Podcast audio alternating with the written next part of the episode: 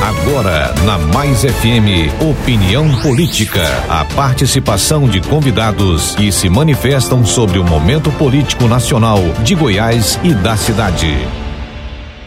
Bom dia, Edmar Silva. Bom dia a todos os ouvintes da Mais FM. Edmar, está previsto para o próximo dia 7 de setembro uma mobilização em torno das pautas que são defendidas pelo presidente Jair Bolsonaro. Essas que nós já estamos cansados de ouvir, né? Fechamento do Supremo Tribunal Federal, voto impresso e por aí vai. Quem pagou o pato por essa situação dessa vez foi o cantor sertanejo Sérgio Reis. Pagou o pato e pagou o mico, porque a sua carreira artística está seriamente atingida, uma vez que vários artistas estão se afastando dele. E não adianta negar agora, dizer que é bonzinho, que é pessoa do bem. Aliás, essa, esse é o modus operandi dessa turma, né?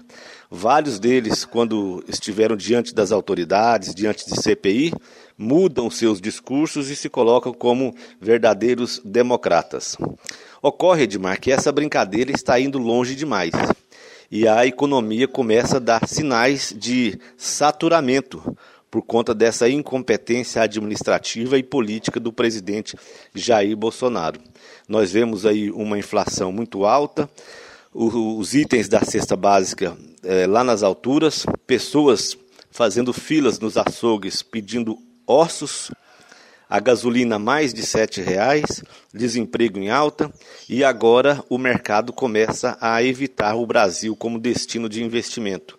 Grandes empresas multinacionais que têm investimento no Brasil estão mantendo lá fora, em outros países que estão é, com a economia mais estável, os seus dividendos, os seus recursos, não fazendo os investimentos que o Brasil precisa.